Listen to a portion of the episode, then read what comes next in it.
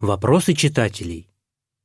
Что означает заповедь «Не покушайтесь на жизнь ближнего» из Левита 19.16 и чем она полезна для христиан? Иегова требовал от израильтян быть святым народом. Поэтому, среди прочего, он дал им такую заповедь. «Не распространяйте клевету в своем народе, не покушайтесь на жизнь ближнего. Я Иегова». Левит 19.16. Подстрочный перевод фразы «не покушайтесь на жизнь» мог бы звучать примерно так «не стойте на крови». Значение этой еврейской идиомы понять не так уж и легко.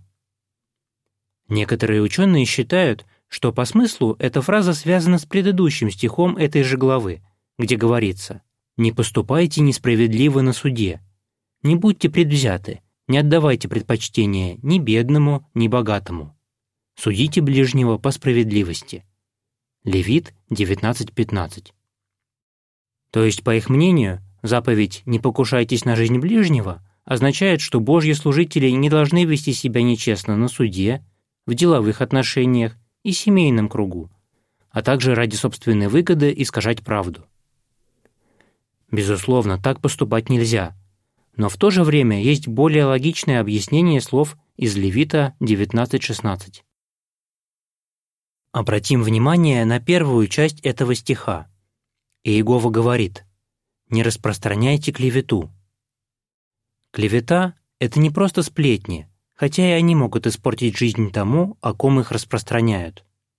Клеветник наговаривает на человека, желая лишить его доброго имени. Он даже готов дать ложные показания, чтобы суд вынес этому человеку смертный приговор. Так было в случае с Навотом.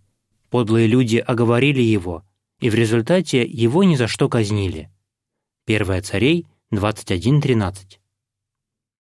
Как мы видим, клеветник действительно может покушаться на жизнь ближнего. Кроме того, очень часто клевету порождает ненависть.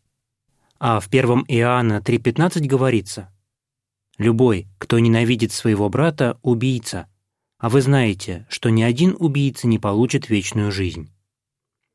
Поэтому неудивительно, что сразу за заповедью из Левита 19.16 следует такая «Не питайте ненависти к брату». Левит 19.17. Таким образом, заповедь «Не покушайтесь на жизнь ближнего» актуальна и для христиан, нам нельзя плохо думать о наших ближних и уж тем более распространять о них клевету. Клеветником движет зависть или неприязнь, а это, по сути, ненависть.